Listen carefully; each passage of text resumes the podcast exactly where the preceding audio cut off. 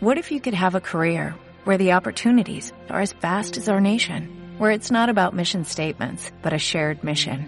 At U.S. Customs and Border Protection, we go beyond to protect more than borders, from ship to shore, air to ground, cities to local communities. CBP agents and officers are keeping people safe. Join U.S. Customs and Border Protection and go beyond for something far greater than yourself. Learn more at cbp.gov/careers. Abłe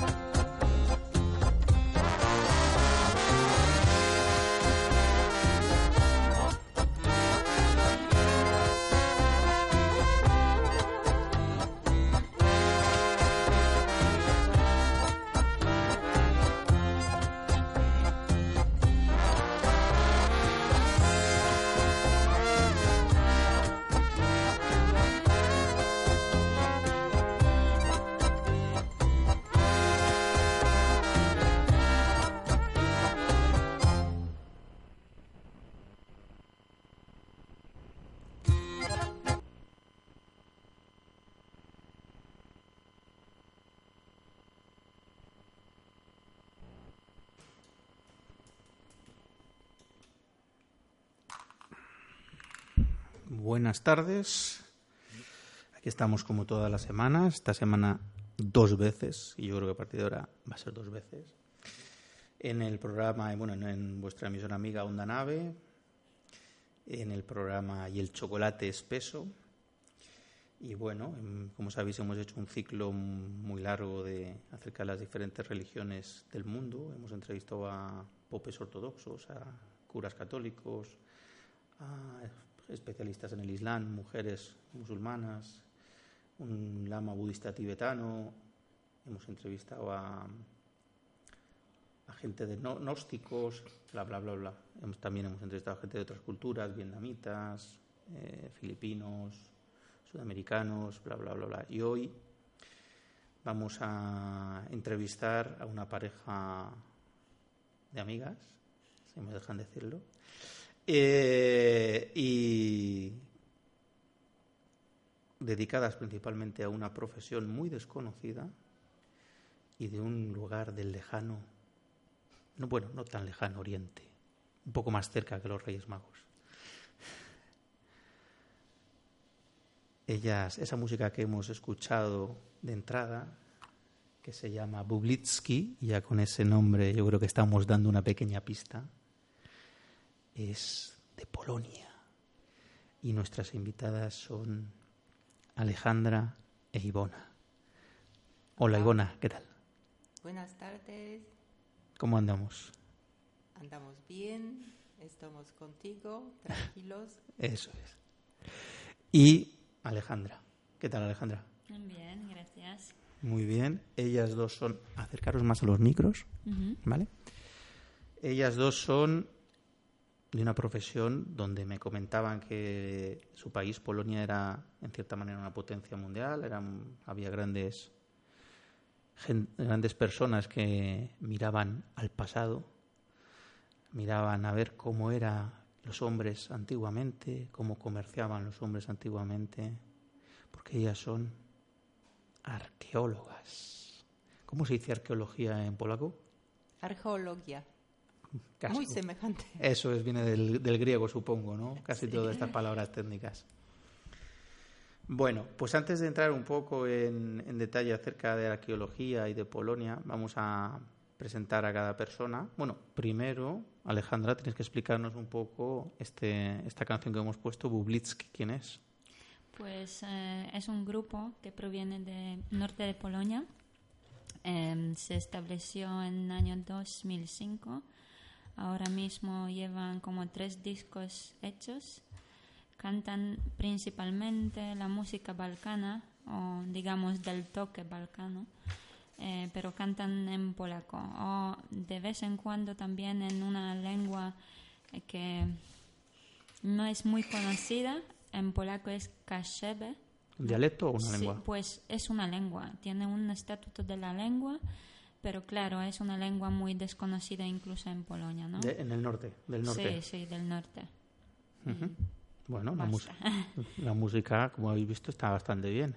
La, la música tradicional polaca suele ser más mm, instrumentos de viento, me comentabas, ¿no? Trompeta, acordeón también es bastante típico, ¿no? Sí.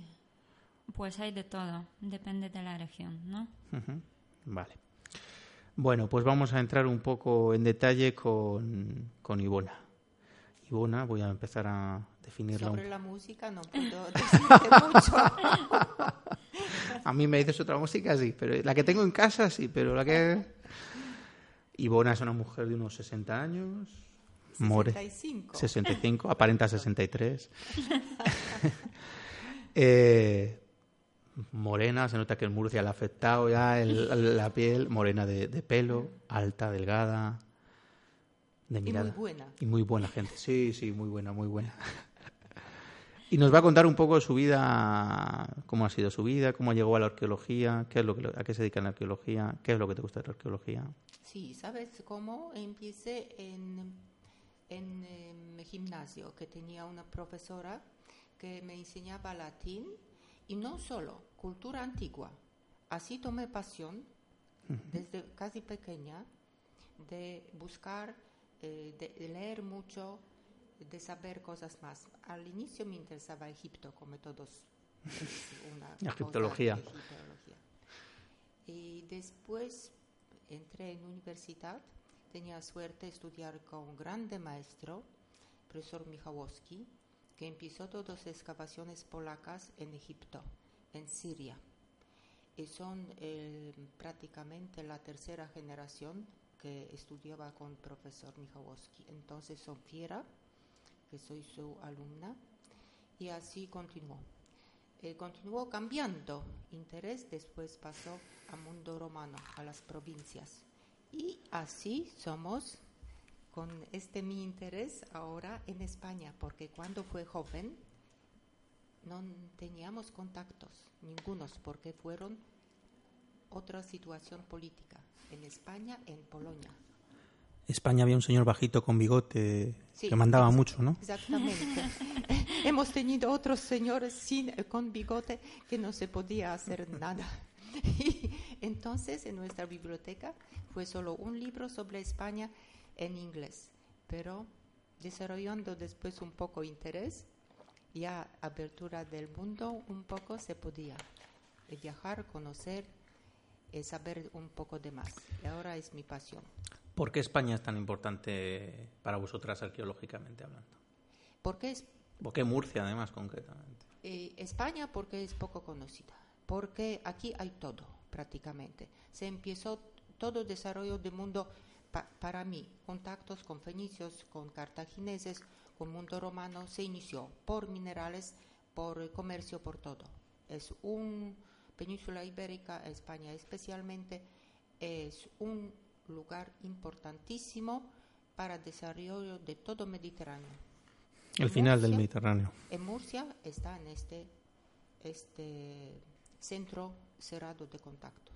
Por, por eso somos también aquí. Muy interesante. Vale. Eh, Alejandra, te toca a ti. Cuéntanos un poco de ti. Bueno, Alejandra es rubia, 30 años, muy risueña. Eh, Un poco morena ahora mismo, digo, después. de Sí, mes. sí, bueno, es- quiere que lo diga, lo vamos a decir. Está un poco morena, exactamente. Pero no el moreno de este que se dice aquí, moreno No, es, guiri. es un toque muy ligero. de Exacto, sol. no, es un, es un bro- semibronceado. Como dicen los ingleses, tini, ¿no? Vale. Tini. Eh, gafas de pasta. Así con cara de intelectual, las dos, la verdad, me estoy dando cuenta. ¿eh? De leer muchos libros. Además, Alejandra es una gran amante de los Balcanes, de, Yugoslavia, que es los eslavos del sur. Pero bueno, cuéntanos un poco acerca de ti.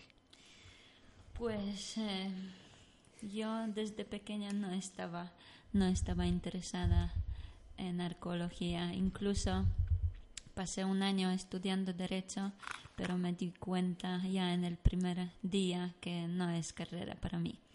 Claro, siempre tenía algún interés por historia, pero es que no sabía realmente qué es arqueología antes de entrar a la universidad.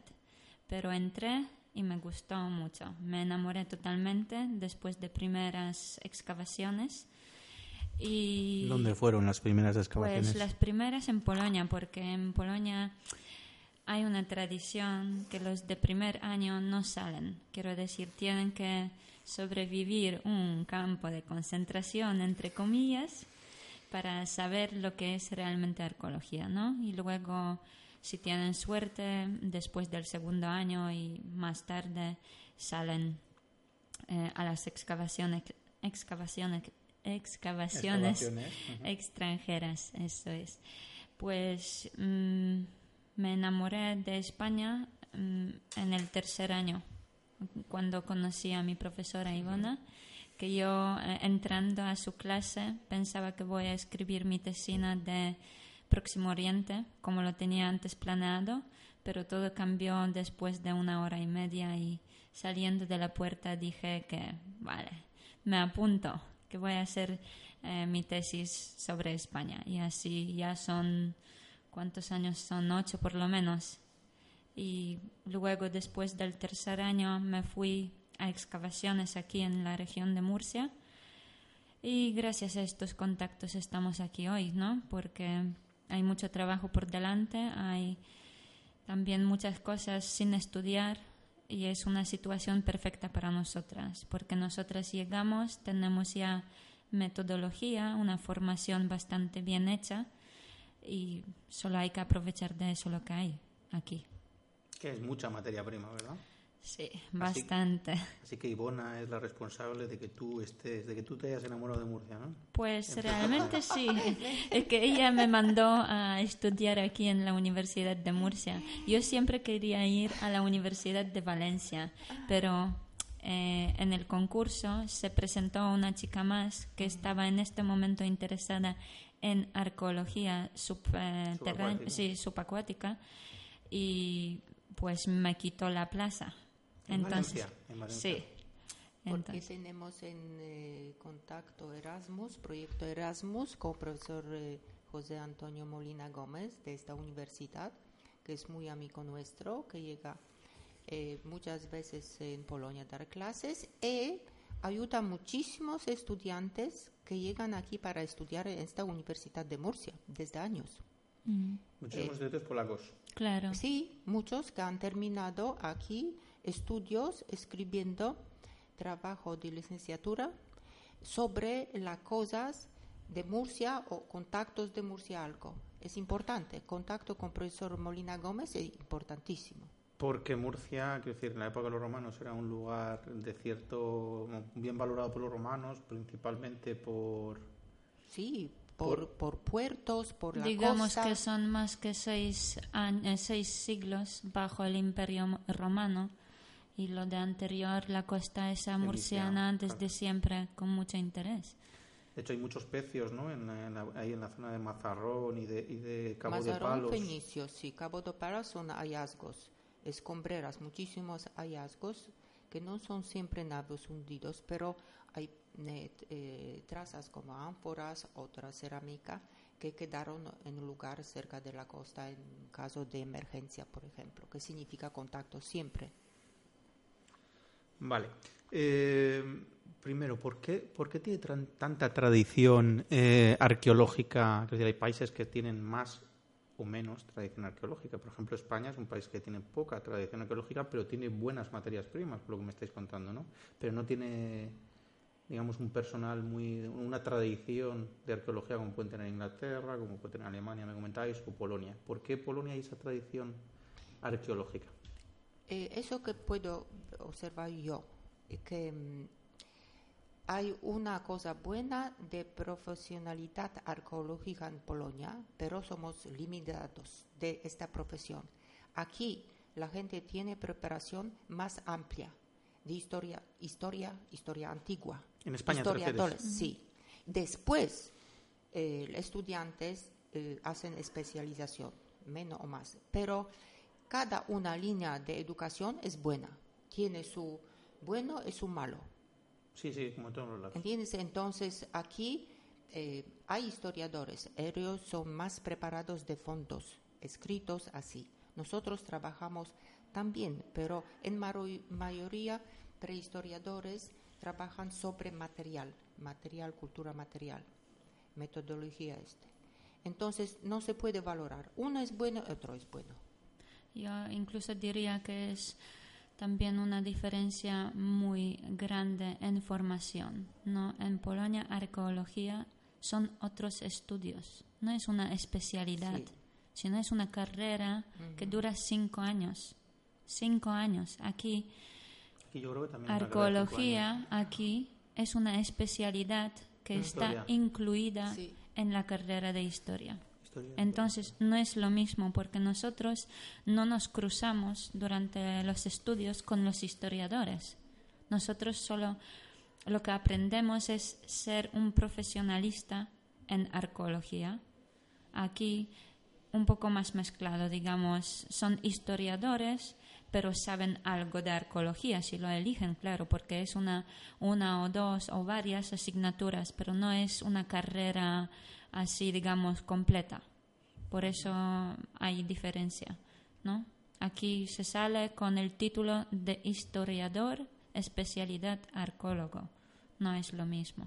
Yo pensaba que, que bueno, es historia y arqueología. Yo pensaba que, que- también era una carrera aparte. De todas maneras, arqueología, claro. mm, vamos a diseccionar, vamos a entrar en detalle lo que es el trabajo de campo y un arqueólogo? Porque supongo que mucha gente piensa que el arqueólogo es aquel que encuentra piezas muy bonitas y qué bonito y luego se va al, al despacho y qué bonito ver esta ánfora, este cristal, este... Si tienes suerte. Si tienes suerte. Ahí está, quiero decir. Pero muchas veces, y corrígeme si no estoy en lo cierto, tienes que estar con una especie de cepillo de dientes, mm, quitando poco a poco capa, y eso son, a lo mejor te tiras una semana para un centímetro de tierra.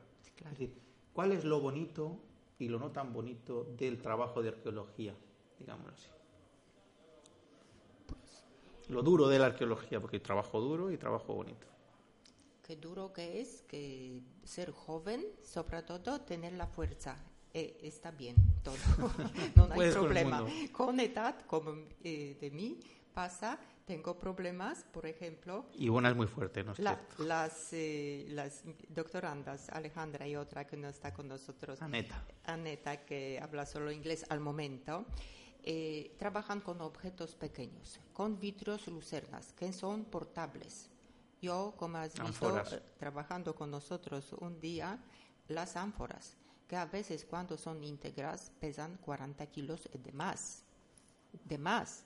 Entonces, cuando has visto, buscando dentro de los bolsillos las cajas, tienes que mirar, solevar pesado de 400, 500 kilogramos.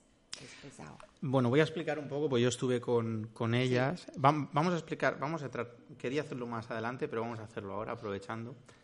¿En qué consiste el proyecto por el cual están...? Pero deberías explicar antes cómo son las excavaciones, porque material es lo que sale del yacimiento. Explica cómo son las ver, excavaciones. Muy bien. Porque explícalo. mucha gente no sabe lo que significa trabajar en un campo, ¿no? Piensa que somos como Indiana Jones, nos, en- nos encontramos en un sitio súper bonito, miramos al suelo y sacamos ya una pieza entera súper bonita y significativa. Pues no es así, porque muchas veces llevamos semanas y semanas quitando tierra capa por capa bajo algún nivel, digamos, de 5 o 6 centímetros. Pero tierra capa a capa con una especie de cepillo de dientes, claro, así, sí. para no dañar ninguna pieza. Claro, ¿no? O no, no. un diente, si te encuentras un diente, nunca se sabe, ¿no? Pues eso depende también del yacimiento, ¿no? Hay yacimientos donde se puede excavar con pico porque la tierra es dura y se sabe perfectamente que hay algunas capas donde no aparezca nada. Eh, y luego hay otros que tienes que limpiar cada centímetro. Entonces, pero de eso mm, más o menos sabemos antes, ¿no? Entonces llevamos semanas mirando y luego de repente aparece algo, ¿no? Y es lo más, eh, lo mejor de este trabajo es encontrar algo significativo. Puede ser, o por ejemplo, un esqueleto, como a mí me pasó aquí primer año, pero también puede ser una cosa bastante destruida, pero tú con el conocimiento de los libros ya sabes que, por ejemplo, es un cuchillo, ¿no? Un poco mm, destruido por las condiciones de tierra y por, por lu- lluvia. Aparece súper feo, pero ya sabes que con, con el proceso de conservación y restauración salga alguna pieza bonita, ¿no? Es que tal vez habría. eh, esto es un poco el trabajo de campo de. Pero mucha gente se pregunta para qué sirve la arqueología. Yo tengo mi opinión, pero vosotras seguro que me la vais a matizar mu- mucho mejor. La arqueología es una manera de conocer, entre otras cosas, cómo eran las sociedades antiguas. No solo cómo se ubicaban, por qué buscaban este lugar alto, bajo, cercano al mar, o cercano a esta laguna, o a este río, o cercano a este prado que había animales, bla, bla, bla. Y qué herramientas tenían, cómo estaban, si estaban, de hecho, por eso se ha, catalogado en edad de bronce, en edad de piedra. Pero ¿cómo, cómo definiríais vosotras o para qué sirve, creéis, la arqueología? Como para, ¿Cómo podéis enganchar a alguien que no sabe qué estudiar para decir, la arqueología es esto, es imaginaciones? ¿Cómo le engancharíais? ¿Qué diríais que es la arqueología? Es eh, una cosa añadida de más al fondos antiguos, porque hay escritores antiguos que describen algunas cosas. Pero, como se puede imaginar, al mundo eh, antiguo más interesaba no vida cotidiana, pero las guerras. Y las guerras son bien descritas, pero no todos, no todos objetos, no todas situaciones. Y entonces la cosa de arqueología que busca objetos antiguos da materiales de cultura material. Eh, demuestra que no fue demostrado a da escritores antiguos qué usaba la gente, por qué lo usaba, cómo vivía, en qué condiciones se de- desarrollaba o andaba a detrás o momentos difíciles. Es una, como decir, imagen de cultura material concreta, eso que se toca, no solo que se imagina después de la lectura de escritores antiguos, porque escritores describen y tienes imaginarse algunas cosas. Aquí lo tienes.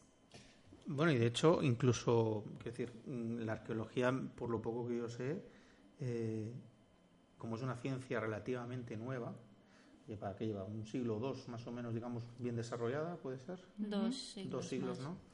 Es decir, incluso se forman teorías en función de lo que se deduce y hay veces que un nuevo hallazgo rompe la teoría anterior. Claro. Tienes que ser un poco flexible cerebralmente porque, claro, tú te has hecho una idea, pero no sé si es, creo que el famoso el neandertal, que se nos había mezclado con el Homo sapiens, está mostrando que sí, con lo cual, es decir, mm, es, es, es complicado porque, claro, muchas veces partes de nada o partes de cosas que no son ciertas porque hemos deducido algo que pensábamos que era así, pero porque nos faltaba información.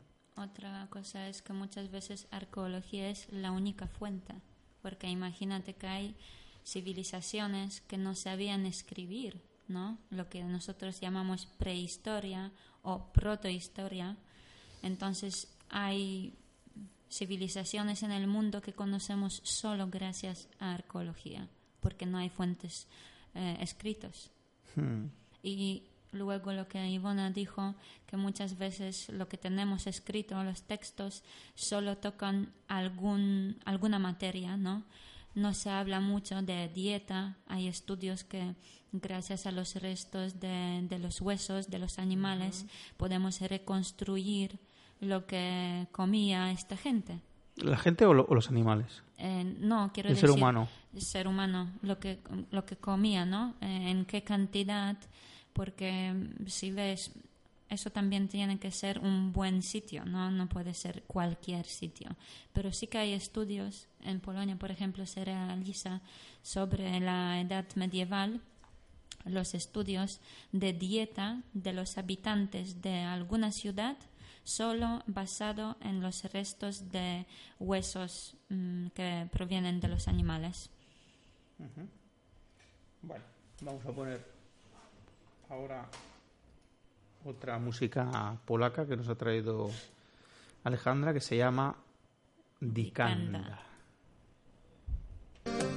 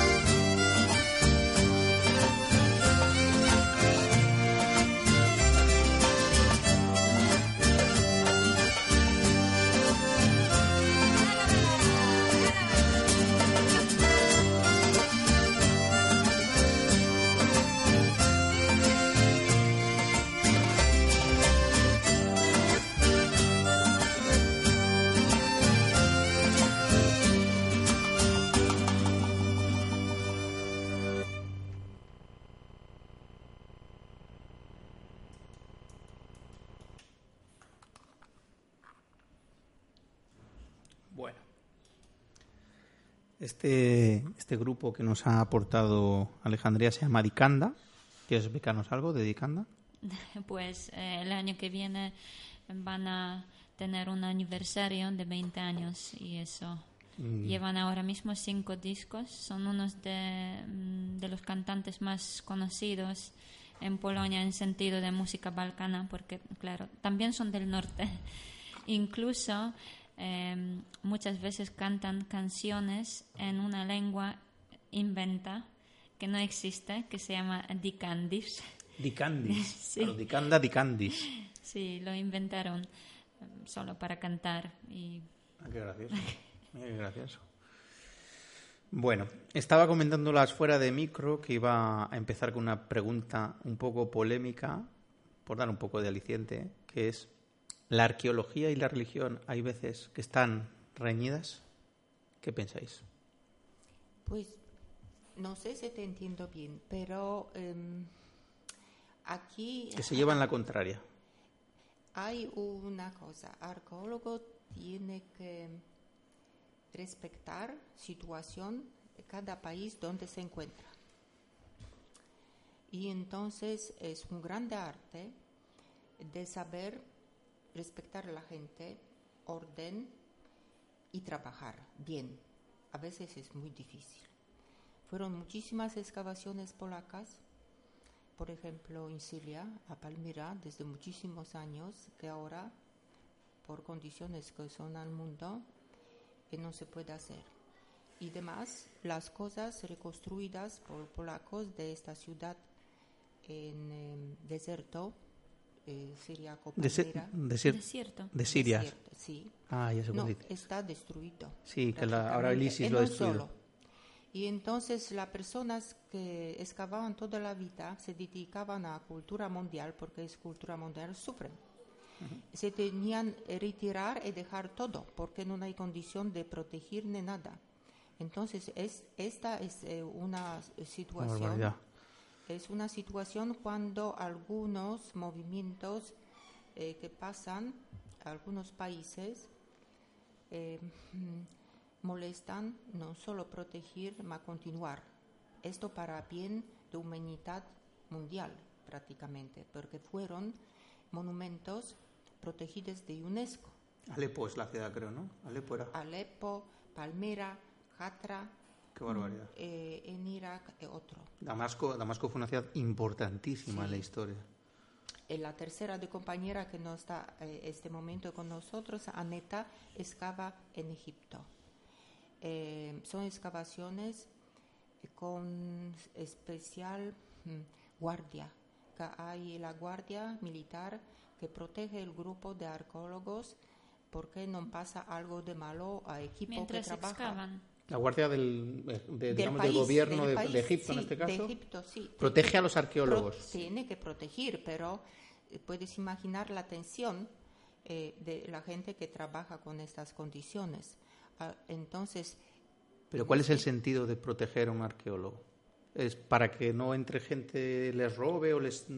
porque es un país en conflicto? ahora en conflicto, entonces que no pasa algo, el gobierno Egipto. egipciano protege grupos internacionales de arqueólogos que siempre están en situación especial. Entonces, condiciones, últimos años de trabajo en Vecino Oriente se cambiaron muchísimos. Entonces, arqueología, eh, religión en este sentido, de este último años de tensión, eh, bueno, Yo me refiero más bien a descubrimientos que se hacen a través de la arqueología, si pueden entrar en conflicto con teorías religiosas. Claro.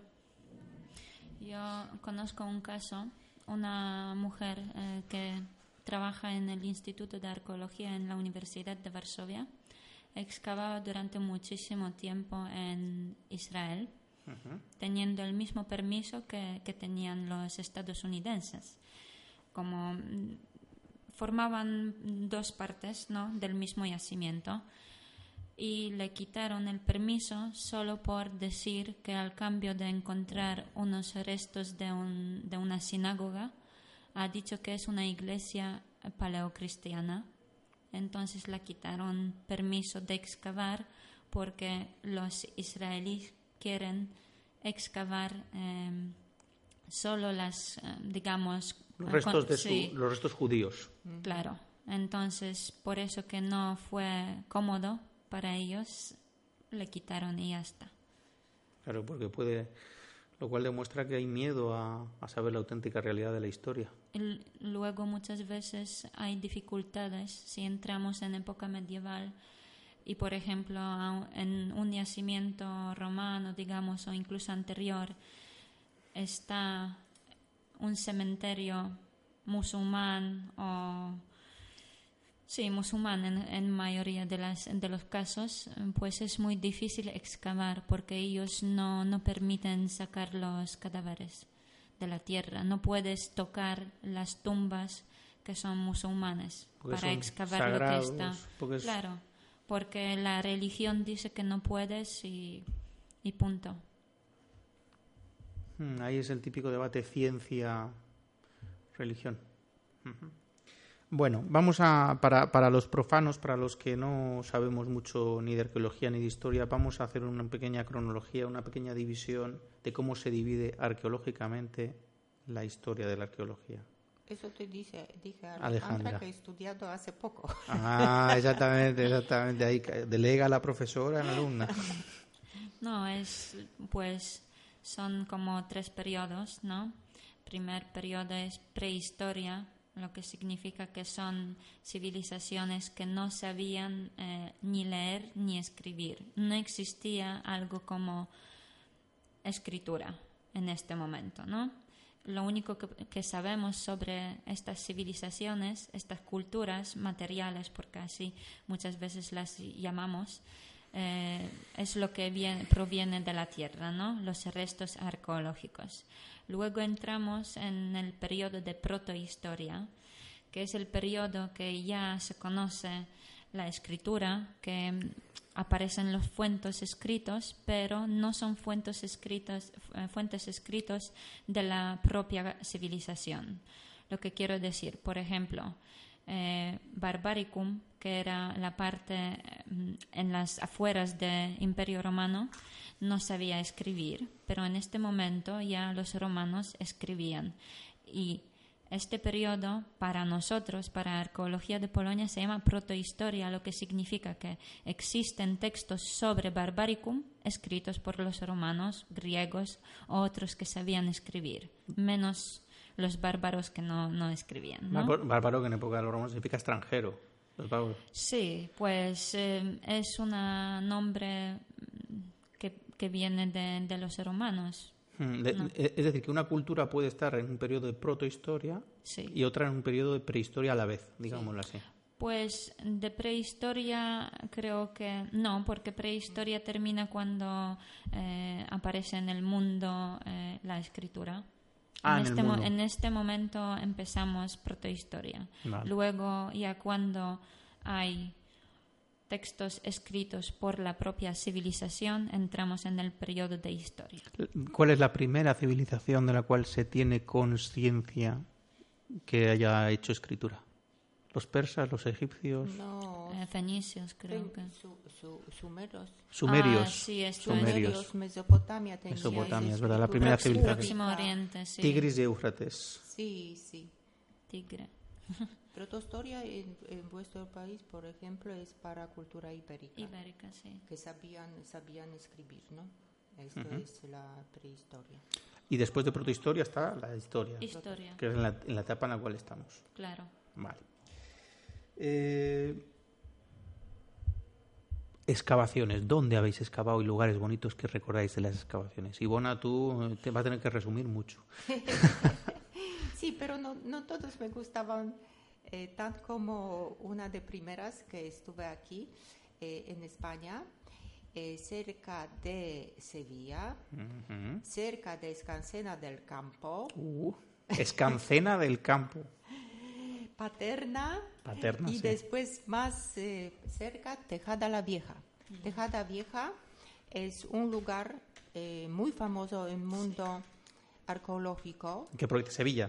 sí, siempre de allá, de cultura tartésica. Los tártaros. Sí, es eh, una cultura un poco mística porque no se sabe si fuese eh, un capital único, un territorio de esta cultura. Muchos eh, escritores eh, como Heródoto escribían, no se sabe exactamente dónde fue centro, se sabe que esa cultura tenía una riqueza increíble, basada sobre metales. Pero los Y tártaros. comerciaba, y comerciaba esta cultura siempre ibérica, comerciaba con los griegos. Ellos vendían los, la plata, por ejemplo, que tenían en sierras de allá, y ca- cambiaban con vasos que fueron preciosos de cerámica ática y corintia. Y Tejada la Vieja es un sitio muy bonito con murallas muy, muy altas que excavó la Junta de Andalucía eh, Jesús Jurado eh, de, de, Junta, de Huelva, de, de sección de Huelva. Eh, fue impresionante, de verdad. Excavación con 70 estudiantes, 30 obreros del lugar, una grande planificación de excavación, donde imparé mucho. ¿Y sabes qué interesante? Ninguna pieza integra en este lugar eh, que funcionaba como lugar de minadores, de minas eh, De minas de hierro, de, de metales. Sobre todo, de, sobre todo de, de plata. ¿Por qué? Porque cuando llega la guerra, la gente eh, eh, deja lugar de momento y deja todo en plaza. Cuando termina plaza eh, de minera, y se piensan desplazarse todos tranquilamente, cogen todos objetos que son íntegros y no puedes hallar nada. Ah, hambre, el hambre. Cuando hay hambre hay que buscar recursos donde sea, ¿no? Y se roban. Eso, eso mi experiencia muy bonita con la gente de allá, eh, de estos pueblitos de Andalucía, que estuve muy bien y paré muchísimo. ¿Te gustó? Mucho. Eh, y luego, Alejandra, ¿tú dónde estás? Pues estoy pensando porque vi varios yacimientos, pero el yacimiento que más me gustó fue una cosa por coincidencia. Me fui a Perú, donde excavaban arquitectura inca, un centro religioso, eh, religioso que está eh, al sur de Perú, en las montañas, eh, con una altura de 3.800 metros sobre el nivel del mar, con una vista preciosa hacia un volcán Coropuna, uno de los volcanes bien dibujados en las crónicas. Eh, el sitio se llamaba, eh, se llama hasta hoy Maucayacta difícil, difícil de escribir y pues ahí mm, me gustó mucho porque fue un sitio, aparte de sitio mágico, ¿no? Puedes excavar en un sitio muy precioso con este paisaje que te rodea, eh, con un apoyo muy grande eh, de parte de los obreros, porque ahí trabajan más o menos hasta 60 personas de los dos pueblos que están eh, al lado y llevan como mucho 10 personas de, la universidad. Y es una cooperación en nivel de los ministerios, entonces se paga por el gobierno, no es, no es una cosa solo de la universidad. Vale. Hay una. Hablando de esto que estás comentando, hay una. Hace poco que me dijeron, te lo digo por si acaso lo conoces, Los secretos de Tiwanaku. ¿Te suena? Es, es- es- es lo que es bastante famoso, ¿no? Dicen que es que como que en esa. En esa Yo diría que es la segunda ciudad más importante para los, eh, eh, las incas. para los incas, sí que dicen que, que se puede contar otra historia a partir de. Sí, pero otra cosa es que Tiahuanaco está muy mal hecho, en mi opinión. Quiero decir, ahí, eh, de lo que me suena, aparte de los polacos, porque también hay un solar que excavaban eh, los polacos, eh, la reconstrucción hicieron los italianos, creo que. Parece una arquitectura surrealista. No, no tiene mucho que ver con, con lo verdadero. ¿Tú quieres decir que los análisis que hicieron los, los arqueólogos italianos fueron no muy acertados? Pues eso pasa mm, no solo ahí, sino en el- varios sitios del mundo, ¿no? Cuando queremos entrar, queremos abrir algún yacimiento para el tráfico turístico, hay que hacerlo de manera más bonita, digamos, ¿no? Para que gente eh, entienda lo que está viendo, ¿no? y pues hay, hay momentos, hay situaciones donde la fantasía y lo que nosotros a los arqueólogos nos gustaría ver en un sitio nos cubre los ojos y luego mm, tienes una sensación de que hay algo nuevo en cambio de, de encontrarse con un algo muy y, antiguo. y eso ¿no? no, no es, supongo que, que quieres decir que no es muy serio, que, que, un buen arqueólogo, un buen científico tiene que atenir, atenerse a tope a, lo- a la realidad, tiene que ser, esto es así, no es lo que quere- queremos que sea, sino lo que es. Y son, poco a son poco. siempre mm, problemas que hay que resolver porque, claro, nosotros lo vemos de otra manera y luego viene alguien que no tiene ninguna idea y tiene que sacar algo, ¿no? Alguna conclusión, alguna información de este sitio, entonces nosotros deberíamos facilitarlo. Pero es luego son son cuestiones muy difíciles de explicar. Hasta qué punto se puede llegar con la reconstrucción eh, y lo que no deberíamos hacer. Hmm. ¿Puedo añadir una cosa?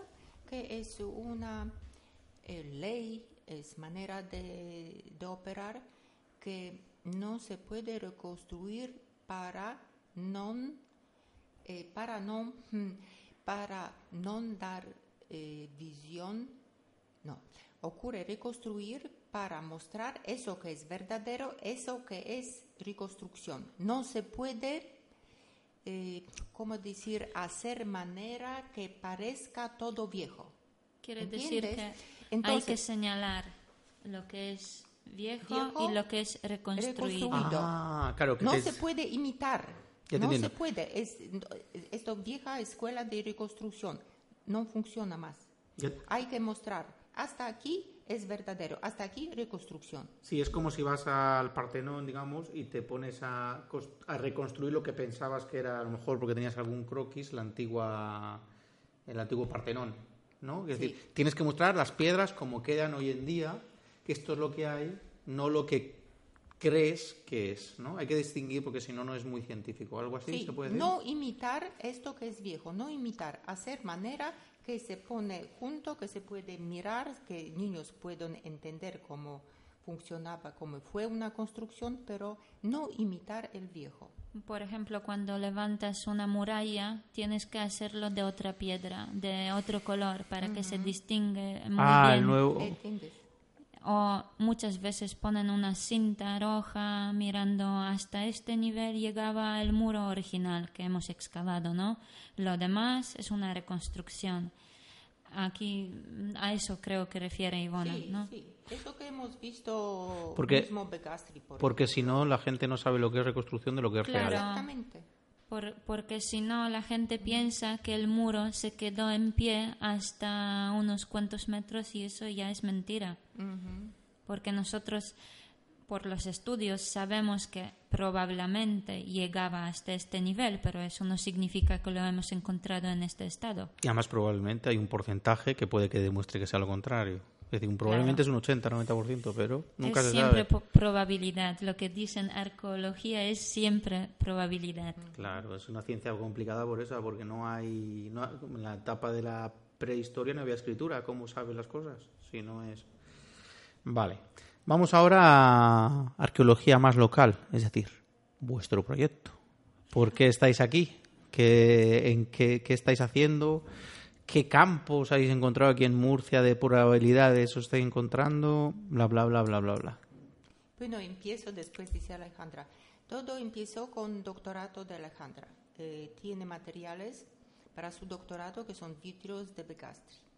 Y no solo. Vitrios de Begastri. Vegástrigues. Begastri. Es un Begastri. tipo de vidrio, ¿no? No, No, es un es yacimiento. yacimiento. Ah, ¿el de dónde? ¿El de dónde? De Cejín. Sejín. Sí, Perdón. Sejín. Hemos visitado, eh, tienes que visitar tú Vale, también, vale. porque Por es supuesto, im- por supuesto. Es importante. Y entonces eh, después se alargó con materiales buscando otros sitios en siempre provincia de Murcia. Y importante es que ella tiene trocitos de, de vitrios, no todas piezas íntegras. Entonces tiene que hacer análisis, análisis en, en em, Laboratorio. el, el laboratorio de, de Sí, más, ¿cómo químicas. dice? Química. Químicas en em, reactor atómico, para decir, es, es así. Uh, ¿Cómo suena eso? Es así, exactamente. Ciencia Entonces, seria. y, eh, hay Y que- cara. Hay que, y cara. Y cara. Y por eso fue motivación de hacer este proyecto. La primera vez hemos hecho, no pasó bien porque el proyecto está financiado eh, por gobierno polaco, con colaboración, solo como partner, eh, no Socio. financiado, Sí. socio, de la parte de Universidad de Murcia. Y salió bien este año que estamos aquí con un proyecto que mm, se llama eh, Contactos Comerciales de Región de Murcia en época romana. Queremos demostrar eh, el ruelo de provincia de Murcia de contactos comerciales con todo Mediterráneo, que son productos locales que se- y otras que se comerciaba de fuera. Y empezamos este año. Tenemos tres años para eh, buscar materiales para preparar em, después, a la final, después de tres años, una publicación bilingüe. Una, Publicación una publicación bilingüe. española Bi- polaca, ¿no? bilingüe, Exactamente. Con participación también de profesores de aquí, de Murcia, que os ayudan a realizar este proyecto. Entonces, es primer proyecto así también en Polonia. Bueno, en, por lo que yo sé, mm, eh, tú eres la especialista en ánforas, Alejandra es la especialista en Vidrios. vidrios y Aneta, que es la persona que falta, la especialista en lucernas, lámparas. Sí. ¿Vale? Eh, lo que queréis es estudiar las relaciones comerciales, lo que has dicho, de todo el Mediterráneo en la época romana, con, con Murcia, y, por ejemplo, creo que me, has me comentaste es que se podía saber, bueno, yo estuve, comento una pequeña cosa, estuve ayudándolas, bueno, ayudándolas, acompañándolas la semana pasada ahí en, en, el- en una nave que, donde tienen gran parte de los, de los restos arqueológicos que se encuentran aquí en Murcia, en la, la- la comunidad autónoma. Y bueno, iban, ellas iban eh, separando, bueno, concretamente Ivona iba separando eh, de una manera muy rápida, ya lo digo yo, eh, eh, las ánforas según su origen. Es decir, por ejemplo, coméntanos qué orígenes de ánforas había principalmente.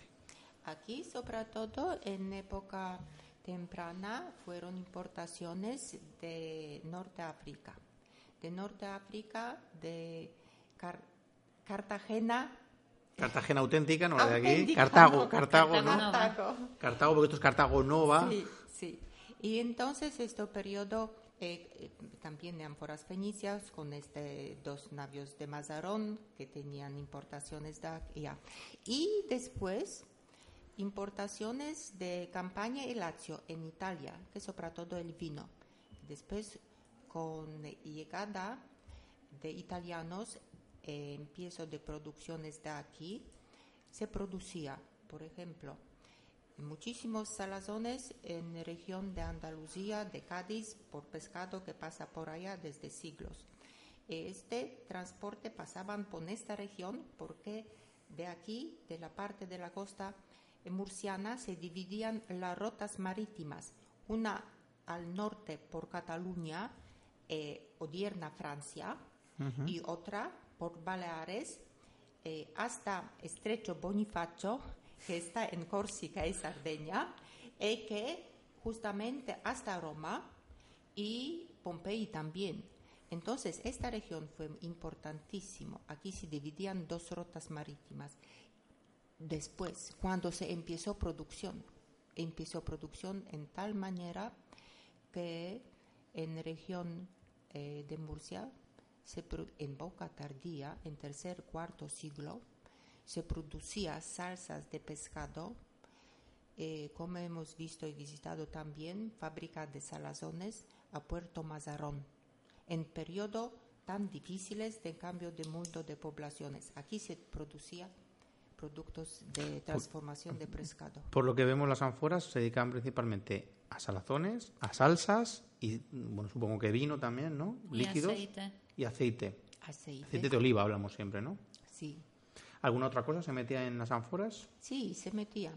Se metía, por ejemplo, una cosa que se vi eh, también aquí, pero hay pocas, eh, de frutum. De frutum fue una cosa como aperitivo. Entonces, el vino con aceitunas por dentro. Vino con aceitunas. Sí, qué como aperitivo. Aquí vas del bar y te ponen en el vaso así. Qué cosa más curiosa. Fueron ánforas así, eh, estas eh, diabéticas sobre todo, Eh, pero después no gustó eh, que han interrotto produciéndolo. eh, Cataluña desarrolló producción de vino, otra cosa. En época tardía, África, muchos contactos con, con todos los países del África del Norte, de donde se eh, importaba aquí también salazones y también aceite, porque fue un momento de crisis. Época tardía, tercero, cuarto siglo, son muchos cambiamientos en contactos en Europa con nu- nuevas poblaciones. Se importaba aquí, se traía de aquí. Sí, también se producía, Ah. pero se importaba también. Fue una cosa no porque faltaba completamente, porque siempre comercio, no importa qué periodo, difícil o fácil, Siempre se de guerras, siempre existía, solo cambiaba intensidad. ¿Cómo se puede? Eso que, Claro, depende de la riqueza de, de- de los dos. claro, claro. Eso ¿Quién puede que- comprar o quién, o quién Eso que necesita queremos demostrar con nuestros estudios, cómo, en qué manera eh, valor, dar valor eh, de este comercio. Eh, no sé si era en vidrio o en ánforas, me comentasteis que se podía saber el origen de dónde había sido construida por el tipo de arenas. De vidrio. De vidrio. Ah, Porque vamos a quería vidrio. decir que con los vidrios la cosa no es tan fácil. Ah, Quiero amigo. decir, no puedes distinguir el origen basando en la forma, ¿no? Lo que muchas veces Ivona ve un cuello de una ánfora y ya sabe de dónde es. Pues con el vidrio la cosa es mucho más difícil porque mm, de las formas, las formas son iguales para todo el Mediterráneo, ¿no? Entonces, basando en las formas, hay algunas muy pequeñas eh, diferencias, pero eso no, vale para mucho. Entonces, mm, con lo de vidrio la cosa fue así, que hay sitios eh, bien distinguidos para producir vidrio. Eso también depende de la arena, ¿no? No cada arena está bien para producir vidrio y otra cosa es que tener un taller de vidrio no es una cosa súper fácil porque mm, vidrio necesita una temperatura súper alta, ¿no? Entonces, al principio del siglo I, eh, después de Cristo, con la inven- in- invención de, de vidrio soplado, vidrio mm, empieza a ser una cosa más común. Antes era cosa de lujo, solo se, mm, se importaba, quiero decir, habían talleres, me imagino que mucha gente eh, rodeaba lo que son las tierras del Mediterráneo vendiendo sus cosas, pero no cada uno podía tener algo de vidrio. Luego con, con, con lo soplado ya es mucho más común, pero todavía no significa que puedes producirlo en cualquier sitio. Entonces, los talleres que nosotros sabemos que existen son bastante tardíos, ¿no? Son siglo III y el vidrio aquí aparece antes. Entonces, la pregunta es de dónde viene este vidrio. Pues para eso vamos a hacer los análisis químicos que nos eh, mostrarán la materia primaria de vidrio. Entonces, el vid- lo que quiero decir, el vidrio, da igual cuántas veces soplado, siempre mantiene la misma materia prima. Y gracias a los estudios eh, hechos por la Universidad Católica de Leuven en Holanda, sabemos perfectamente qué arena, mm, qué mm, elementos contiene. ¿Y de, qué- Por- y de dónde era sí. originaria? Por eso. Era originaria, me dijiste, de una zona de Cádiz, creo.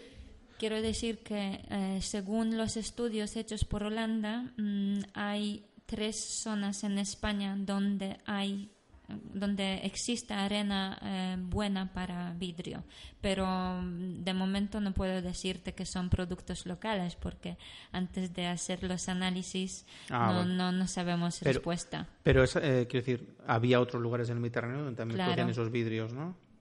Sí, y de eso incluso tenemos ya eh, los restos eh, arqueológicos, ¿no? Sabemos que a partir del siglo III, más o menos, existe una factoría muy grande en Alejandría, en Egipto, que produce mucho vidrio y lo extiende por todo el mundo. Luego, ante- anteriores, hay eh, también dos talleres en la propia Italia, uno que está cerca de Roma, otro más al sur, y sabemos perfectamente que hay más talleres en, en este, ¿no? De, de- de Mediterráneo. Pero para- o Grecia, supongo. Para eso tenemos que llevar Analizar. a cabo los análisis. Eh, Porque eh, mm, me, me comentaste que, que, que eh, los romanos, bueno, el tener cristales, ventanas en sus casas, eh, hasta el siglo III o IV era un lujo. Es decir, que generalmente en las casas de los romanos no había ventanas, eran cerradas. Pues la mayoría de las ventanas, eh, las dichas ventanas, son de los edificios públicos, como termas, y se solía reutilizar, ¿no? Hay eh, ejemplos de reciclaje de vidrio que fue soplado varias veces porque vidrio, como es una materia muy frágil, se rompe fácilmente, ¿no? Y pues también lo que nosotros tenemos, ánfora es una cosa bastante grande y no se rompe tan fácil, ¿no? Como, como las cosas de vidrio que son súper finas, muy frágiles, se rompe una vez, hay que reciclarlo porque, como te lo he comentado antes, no, no mm, siempre de cada cosa puedes hacer vidrio. Y falta neta, pero de las lucernas podéis comentarnos algo, cómo funcionaban, de las Pues lámparas. yo, yo creo que Ivona, Ivona sabe un más poquitín de... de las lucernas. Sí, yo hacía lucernas desde no sé cuánto. Y tenía suerte también trabajar sobre lucernas del Museo Arqueológico Nacional a Madrid una vez, eh, con permiso de grandísimo, ya murió profesor Blasquez, que me ha dado apoyo. José María Blasquez Martínez murió este año, que lamento mucho, fue un amigo eh, que conducía muchos trabajos aquí. Escribí 500 obras sobre todo de famoso del mundo y de la catal. Y entonces, eh, lucernas. Eh, lucernas siempre acompañaba a la gente, no solo a casa, pero también por las diferentes fiestas. Eh, por ejemplo, se, eh, judío tenía la lucerna, se ponía eh, un símbolo de menora en disco de lucerna, al centro de lucerna. Lucerna funcionaba con aceite, pero mm, son lucernas tardías, que son árabes, por ejemplo, que mm, son abiertas, que funcionaban con falta un poco de aceite bueno, funcionaba con graso de animales. Tienen otra forma que hemos visto aquí en varios depósitos.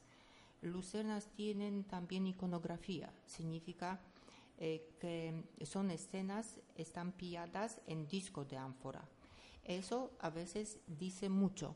Hay eh, la, eh, situaciones muy familiares, para no decir eróticas, que significa que esta lámpara servía a la cámara por, por la noche. A, la a, la alcoba que se dice aquí. Sí. Para, para... Hay las lucernas que presentan la lucha de gladiadores, por ejemplo. Algunas lucernas paleocristianas son muy interesantes, esas hay muchos aquí, que se importa, pero no solo se imita producciones norteafricanas donde fue origen de estas producciones, con mm, simbología primera de eh, primeros cristianos.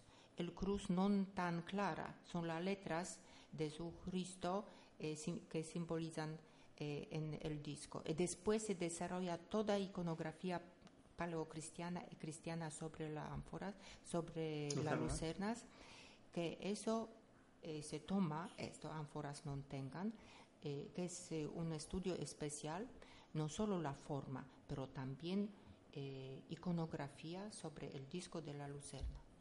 Eso que hace la tercera compañera. Las lucernas, para los que sabemos que son lámparas, pero para que os hagáis una idea a los oyentes, es algo parecido a lo que en España se llama el candil. No sé si tenía, no sé si tenían también una especie de cuerda que, se humedecía y se efectivamente, ¿no? Sí. Para, para, vale.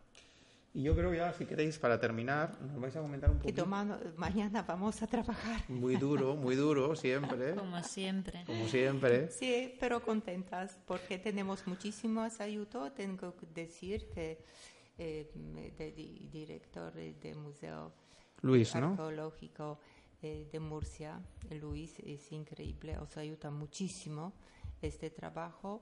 Eh, no solo de, de traer las piezas, explicar, pero de pasar las olas, de consultar todos los inventarios que tiene en su museo. Pues para dar a conocer un poco aquí, porque por lo que me contáis, Murcia es un lugar importante arqueológicamente en cuanto a recursos, ¿no? a cosas que se han encontrado, pero que además hay muchos museos y muchos yacimientos, pero que no están muy bien inventariados, de hecho por eso estáis aquí. Ni estudiados. Ni estudiados, quiero decir, que es un, digamos, hueco de mercado que se llama muy importante por estudiar y por desarrollar. Por eso pues estamos aquí. Exactamente, exactamente.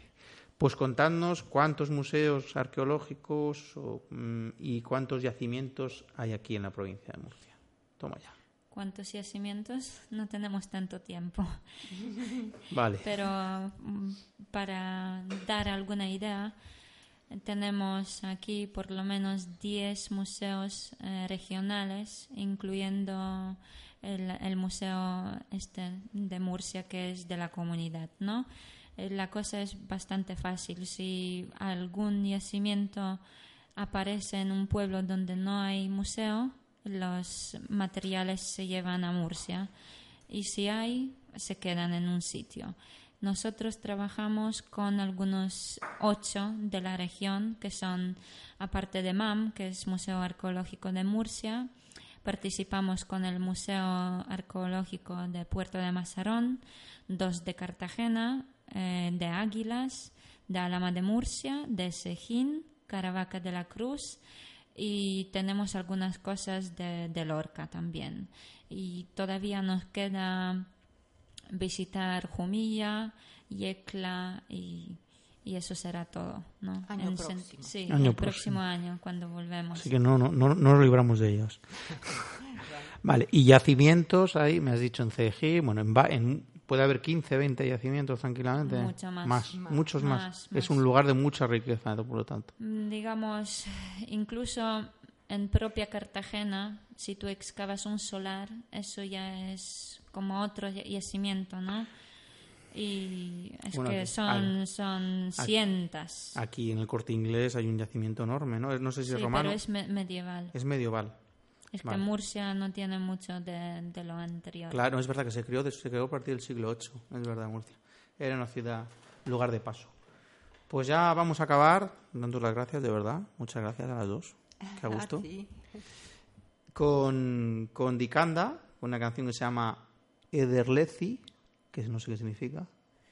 Es una canción más popular en Balcanes, pero es que no recuerdo ahora mismo lo que significa. Y nada, eh, esperando que vengáis muchos años más. Os vemos. De seguro. Prometimos. Hasta luego, gente. Nos vemos próximas semanas. Hasta, Hasta luego. luego.